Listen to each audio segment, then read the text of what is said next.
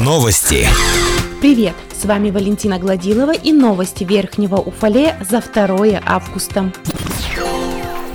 Как доложил на аппаратном совещании заместитель главы округа Павел Казаков, ведется работа по отключению жителей частного сектора от котельной ООО «Бриз». Многие из тех, чьи дома подключены к городской котельной, перешли на газовое отопление своих домовладений. Работой по отключению домов от центрального теплоснабжения будет заниматься ООО «Бриз» поселке Черемшанка уже было проведено голосование по газификации населенного пункта. Сейчас в поселковой администрации идет прием заявок от населения на подключение к газу. Заявления могут быть как коллективные, так и частные. В дальнейшем заявления будут переданы в управление имущественных отношений города. Об этом на аппаратном совещании доложила начальник администрации поселка Черемшанка Елена Расщектаева.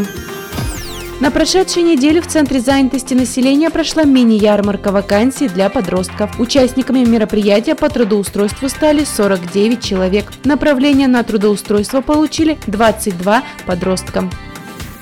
В Верхнем Уфалее отпраздновали День ВДВ. Мероприятие прошло в сквере Победы. Собравшихся поздравили глава округа Сергей Тарасов и спикер собрания депутатов Сергей Ханин. Пришедшие почтили память погибших солдат, а также возложили венки к памятнику воинам-интернационалистам честь дня основания ФОКа на лыжной базе прошли соревнования по маунтинбайку. В зависимости от категории участникам предстояло показать себя на дистанциях от 3 до 6 километров. Победителями стали Александр Савиных, Иван Сафонов, Максим Ибрагимов и Влад Савиных.